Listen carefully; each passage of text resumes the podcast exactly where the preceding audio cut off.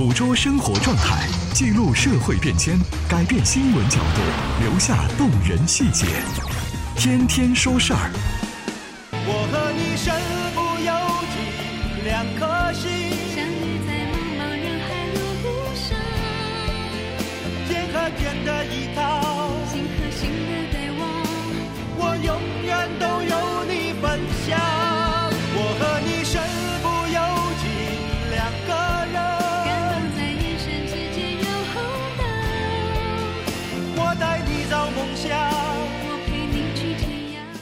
早八点天天说事儿节目，我是张瑞。中医回头看，减负可以成为上个星期的一个关键词所在。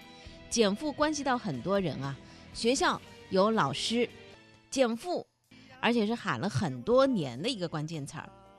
近日呢，上海社会科学院城市与人口发展研究所在上海发布了一个上海市中小学生成绩变化情况和影响因素调查报告。报告当中，对于2012年和2017年对于上海中学学生的学习情况抽样对比发现，什么情况呢？一方面，上海的义务教育的均衡有所提升，本地生和外地生、中心城区学生和远郊区的学生的成绩差异都有缩小。另外一方面呢，学生在校学习时间得到控制，校外学习时间却显著增加，课业负担加重。同时，家庭教育成本居高不下。送孩子上补习的家庭当中，超过四分之一的家长在子女课外培训上投入超过一万元。这个报告当中还说到了，说二零一六年中小学生每天在家学习时间平均是每天二点八六小时，相比二零一一年提升了零点三三小时，课业负担加重。其中呢，三年级学生平均在家学习时间比二零一一年增长了一个小时到二点八八小时，增幅令人吃惊。而九年级每天在家学习时间将近四个小时。而值得注意的是，二零一六年几乎所有时间段各个时间段的学习成绩啊，比二零一一年同时间段的学习成绩都有所下降。说起补习，身边比比皆是。身在其中的和身在其外的都明明白白，我们这个补习不仅仅是一个花钱的事情，更多的是花时间，还有更关键的是耗心力。没有参加各科补习班的学生占比呢，也在百分之八十五以上。但是另外有一个很残酷的现实是什么呢？就是家庭在课外培训上的投入越多，对孩子成绩的提升作用就越显著。调查组还发现，家庭课外培训投入在一万元以上小组的学生成绩最好，尤其是在数学和英语的两门的科目上。七个年级当中，有五个年级的数学和英语的最好成绩都落在了投入一万元以上的组里头。这一组数字看得我们呢，其实也是心知肚明。它就是不调查呢，我们大致也能够猜个八九不离十。教育部门有一个全国的排查，说小城市有七百多补补习的机构啊，基本上呢属于呃无证或者是不全，补完之后转正规班啊，然后呢结果呢每科呢是涨五百，补习班的增班像雨后春笋一样，好的政策的结果却变了初衷，很多家长他认为我花钱了。然后呢，我这个作用就起到了。原来我们还在说，哎呀，真的不是啊。有的时候家长的陪伴呢，是教育当中最核心的部分。但现在人家调查结果告诉我们说，你看我砸进一万块钱以上的孩子成绩就是很显著的提高。很无奈的一个调查的结果。对于减负一直在说，一直在说啊。但是呢，真正的能够减到什么样的程度，正是不断的在说，说明说明我们做的效果呢，并不是那么的理想。那么我为什么今天的说上周的关键词是减负呢？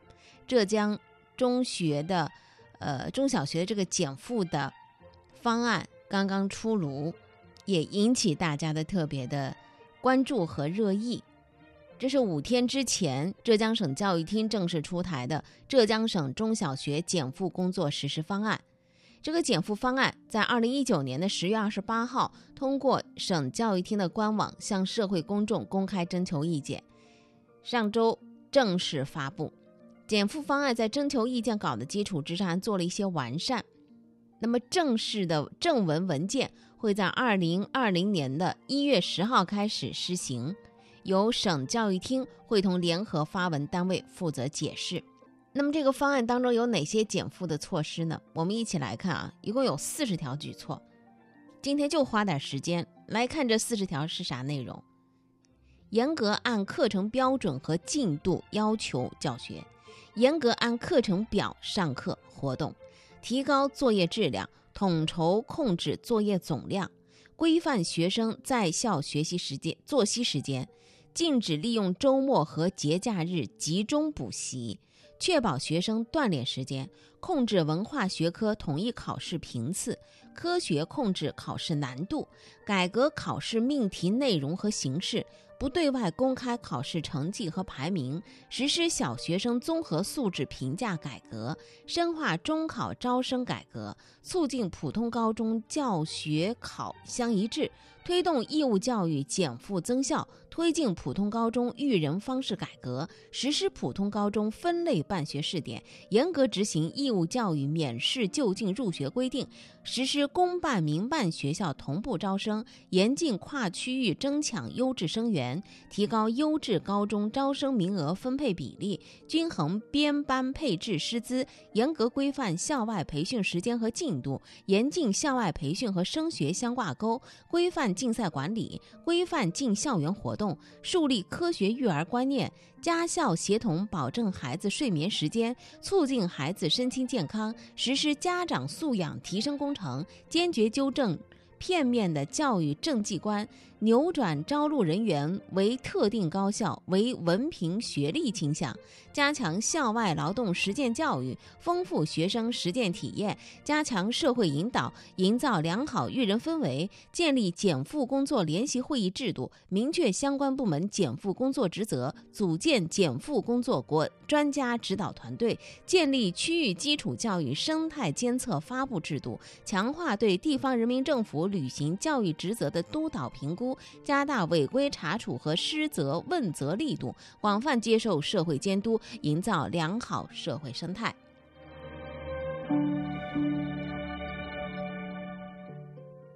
这里头呢，呃，大家看到这个发布之后呢，也都在议论纷纷。其中有一个议论呢，就是民办学校，呃，不得跨区招生啊。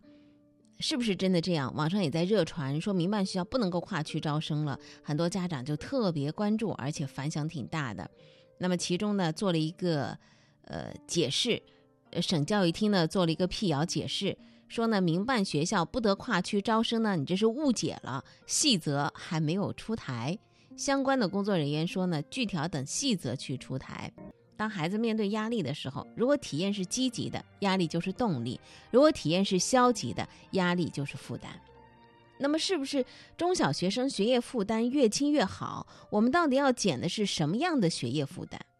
哎，这个是个问题。有一些呢，就直接把一些什么思政、音乐、体育、美术、劳动实践教育这方面啊给减一减。其实把这些减了是欠缺的。还有中小学生的学业负担的过重，到底是在哪些方面？作业多，培训多，竞赛多，睡眠少，锻炼少，实践少，对吧？深层次的原因到底是什么？这说起来话就太大了，这是一个社会的问题。有人说这板子不能老打在学校上，学校老师也很委屈，说我们负担也很重，确实是如此。你看啊，在十二月十五号，我们又看到了一个新的呃意见，就是中共中央办公厅、国务院办公厅印发的关于减轻中小学教师负担。进一步营造教育教学良好环境的若干意见，要求把教师的督查评比考核的事项减少一半以上，坚决杜绝向教师强制摊派无关的社会事务，并且对教师借调、表格填写等事项还做了一些安排。督查、评比、考核这些事儿啊，要减掉一半以上，这意味着什么？这说明以前这些事儿真的是挺多的。老师除了教学之外，脑子里头转的还有太多的跟教学无关的一些社会事务，还有相互之间的竞争啊、考核、督查。这里头呢有很多的一些具体的细节，我们从这个文件当中感受到的是什么？孩子负担重，老师负担也重，否则就不会有教师减负二十条出台。大家负担都那么重，在这个层层的重的负担之下、压力之下，如何变压力为动力呢？人没有压力啊，也是不行的，因为人的惰是来自于义，该付出的时候就是得付出，但这个度的把握呢，确实很关键。比如说在教育领域。如果说让你坐坐在那里，站在那里，一点都不动，一伸手就可以摘到树上那个苹果，这说明你毫无压力。这种状态不能够激发你更多的潜能和主观的那个能动性。那么，怎么样摘到这个苹果？树长得比较高，你手头也没有梯子，你使劲的踮起脚尖儿，或者说拼命的向上跳，跳得越高，你可能摘到的苹果就越多。那么，这个跳的过程就是给自己的一种压力，同时是动力。你得努力，你得跳起来去摘那个苹果。最忌讳的是什么呢？我们把压力和负担往两个极端方面的理解和误读。一种认为教育就是要快乐教育，一点负担和压力都没有。那么好，十年之后你会看到自己心中留有的是愧疚和悔意。如果有的呢，就觉得我就不断的个不断的去。使他的潜能爆发，各种各样的学习的要求条件，包括针对老师的督查和考核，就可以让面上那些数字啊瞬间的光彩。这一切的逻辑成立吗？也许有个案是成立的，但不是面对所有的人。有的人是扛得住的，肩膀比较结实，个儿比较高；有的人他是扛不住的，他就是一个小个儿，他的肩膀就是软的。把它压垮了，得不偿失。所以这个度的把握确实非常关键。也正是因为如此，减负才会成为多年以来一直在教育领域挂在嘴边、时不时提起的一个热点话题。你的故事，我在听。好故事带来好传播，天天说事儿。国家税务总局起草了关于办理二零一九年度个人所得税综合所得汇算清缴的公告征求意见稿，在十二月十四号到二十六号向社会公开征求意见。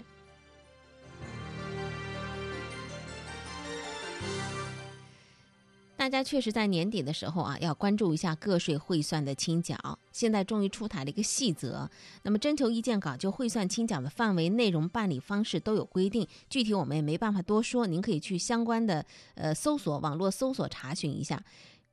值得注意的是什么呢？汇算清缴的办理方式既可以自行办理，也可以请任职单位或其他机构代办。如果是平时只有工资收入的，任职单位就搞定了；但如果收入来源比较复杂的，恐怕需要委托专业机构和专业人士去代办。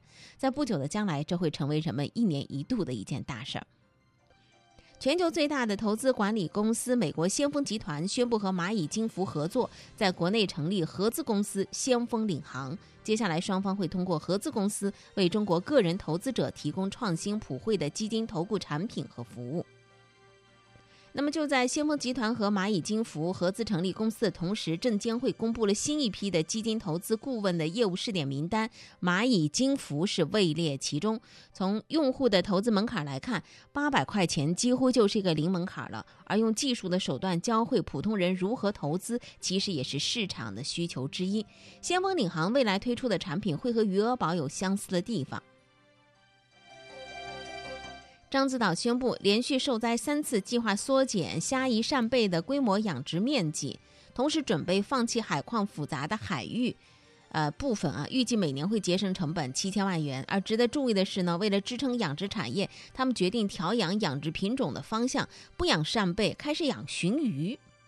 亡羊补牢为时晚了，用这句话来形容獐子岛再合适不过了。因为从一四年开始，有过三回大规模受灾减产的黑天鹅事件发生，早就沦为垃圾股的獐子岛，现在才想到放弃扇贝，这样的止损显然来得太迟。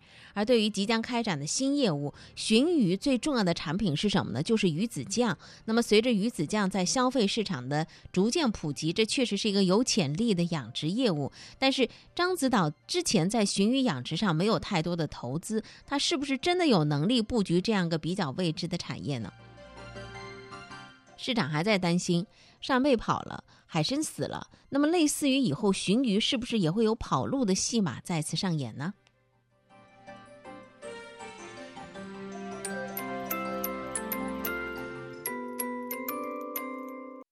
另外，我们喜马拉雅的“听说事儿吧”，喜马拉雅的“听说事儿吧”是音频分享的平台。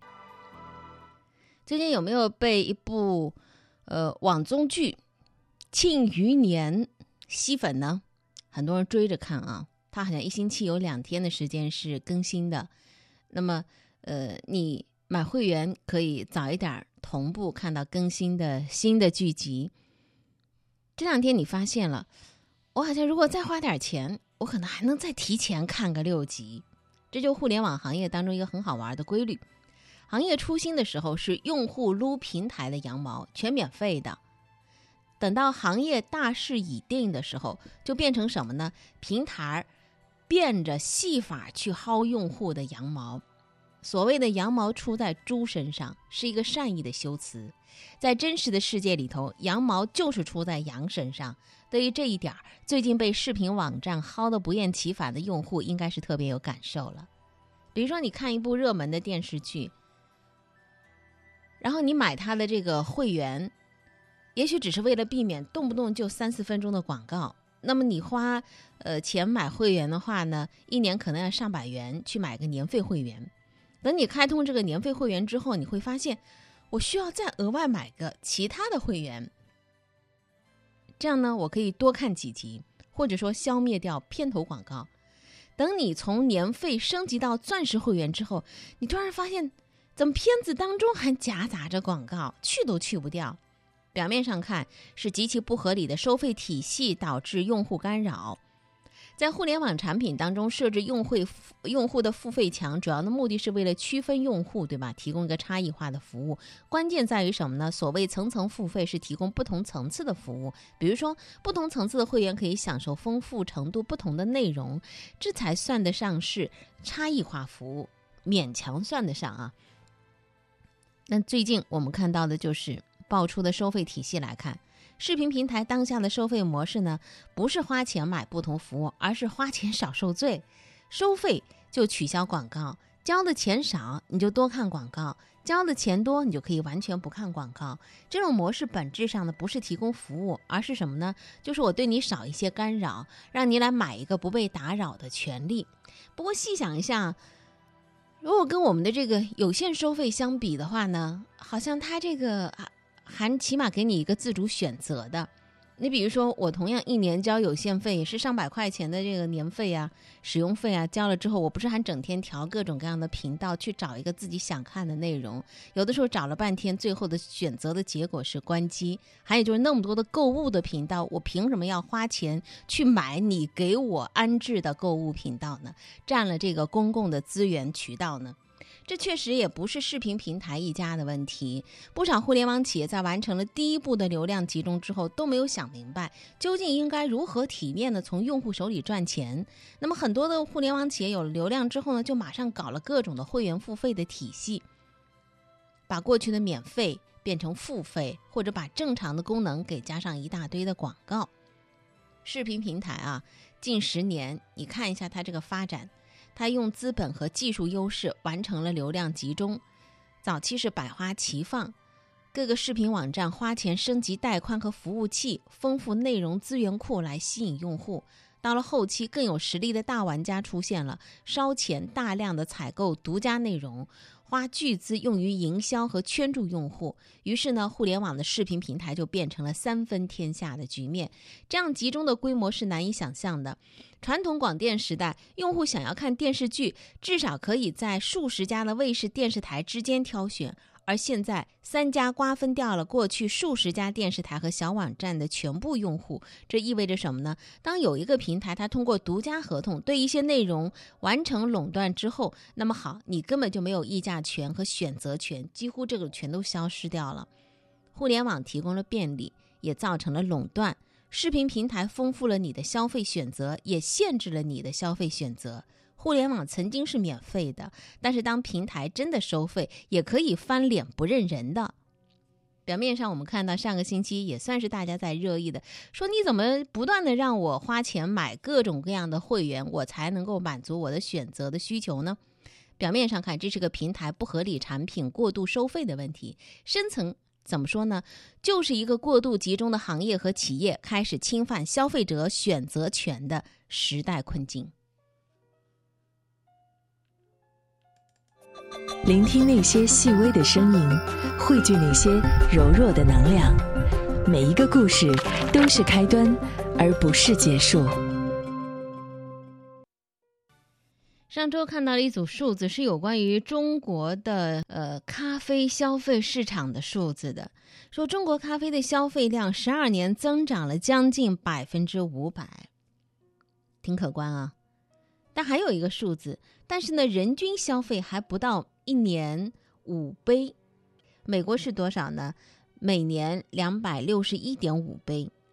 那么，同样拥有拥悠久的饮茶习惯的中国香港地区和日本，咖啡的日均的消费的杯数是多少呢？中国香港地区是每年一百四十八点六杯，日本是每年二百零七点一杯。从人均的饮用杯数上来看，未来也许中国大陆地区存在巨大的提升空间。今年十一月份，在上海进博会的现场，哥伦比亚国家馆前排起了长长的队伍，大部分人是被现煮咖啡的香味儿吸引而来的。从哥伦比亚国家咖啡生产者协会了解到，这个国家的协会带来的四万个纸杯在进博会的现场全部都给用完了，人们对于咖啡的兴趣度可见一斑。那么，根据哥伦比亚国家咖啡生产者协会的数据显示，中国的咖啡消费量，二零零六年是二点六万吨，二零一八年是十二点八万吨。哥伦比亚咖啡在中国的年销量，十二年前是四百吨，预计今年会超过两千吨。也就是说，十二年当中，中国的咖啡消费量增长了百分之五百。中国本身也是生产咖啡的，呃，但是在咖啡贸易领域当中有不小的逆差。全球的主要咖啡生产国依次是巴西、越南和哥伦比亚。现在中国的主要咖啡的进口地依次是越南、巴西和哥伦比亚。麦隆咖啡也算是国内比较有名的一个连锁的品牌了。那么它特别的就特提到了说，咖呃越南是便宜的咖啡商业豆的集中产区。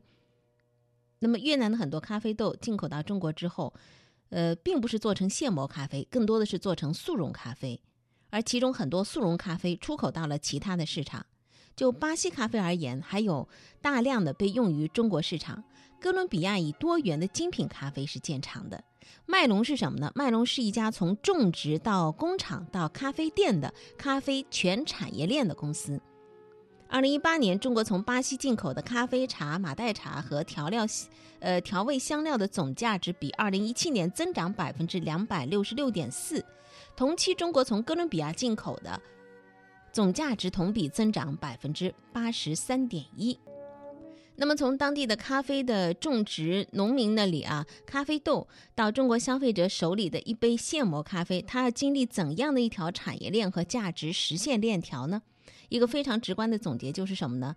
从每磅一美元，这个一磅呢大概是四百五十三克，就一斤不到。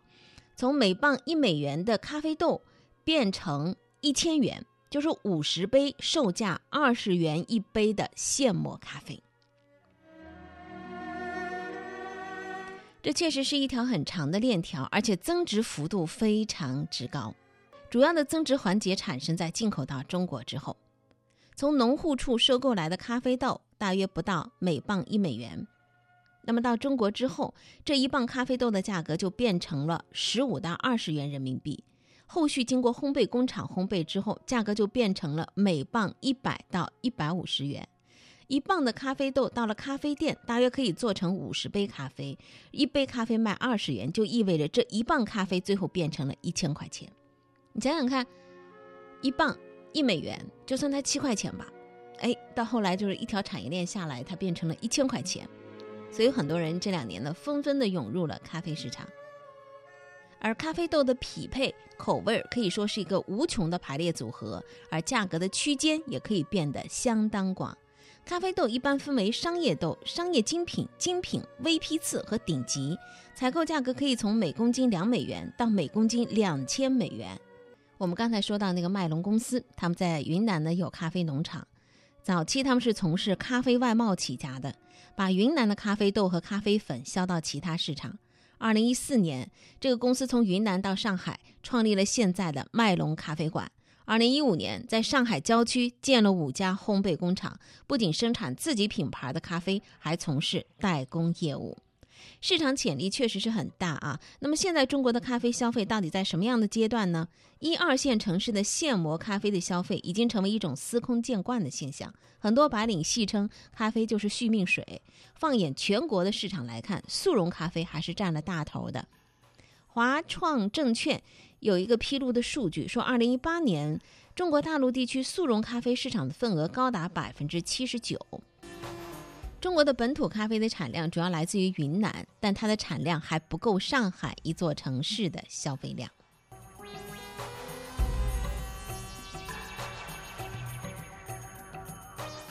二零一七年，中国咖啡的 C 端消费的总金额是多少呢？一千零二十七亿元。像上海这个城市已经是遍地咖啡店了，现在人均的咖啡消费量是二十多杯。也就是说，为什么咖啡行业在这几年会受到资本热捧的原因，因为行业的成长空间是非常大，目前的年增速是百分之二十五。二七年我们呃，二零一七年我们刚才说到数据是一千零二十七亿元，今年应该快两千亿元。行业内的预测说，五年之后会成长为一个万亿级规模的市场，甚至十年之后会变成全球最大。但是你要想尝到未来巨大的甜头，必须熬过现阶段的残酷现实。一方面，喝咖啡的人的基数少；另外一方面，互联网咖啡是激进打法，对行业有冲击。今年算是咖啡的元年，接下来会有更大的淘汰。与此同时，咖啡在中国市场还面临强大的竞争对手，那就是两个，一个是茶，还有一个就是奶茶。因为可选择东西太多了，咖啡的竞争对手不是咖啡，而是奶茶。聆听那些细微的声音，汇聚那些柔弱的能量。每一个故事都是开端，而不是结束。多种声音一个世界。接下来声音单元，我们要听听李嘉玲跟我们分享这个织锦工艺。她是浙江省工艺美术大师，中国织锦传统工艺的传承者，也是中国现代织锦的创立人。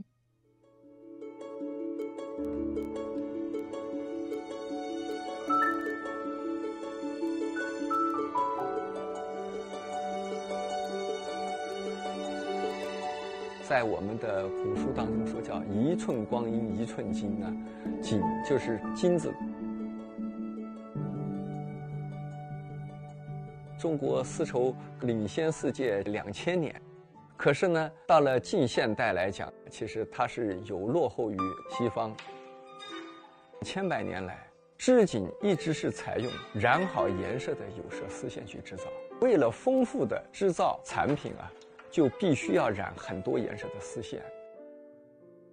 我呢就不信那个邪，我就从一根丝开始演绎如何用尽可能少的颜色的丝线交织出尽可能丰富的颜色。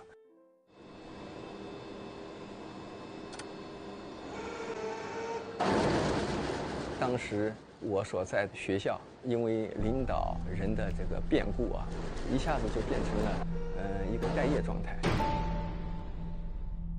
一个月只发我下岗工资三百多块钱，实验室不能去，没有任何条件。为了生存，也是为了挑战这个问题，自己做一个工作室。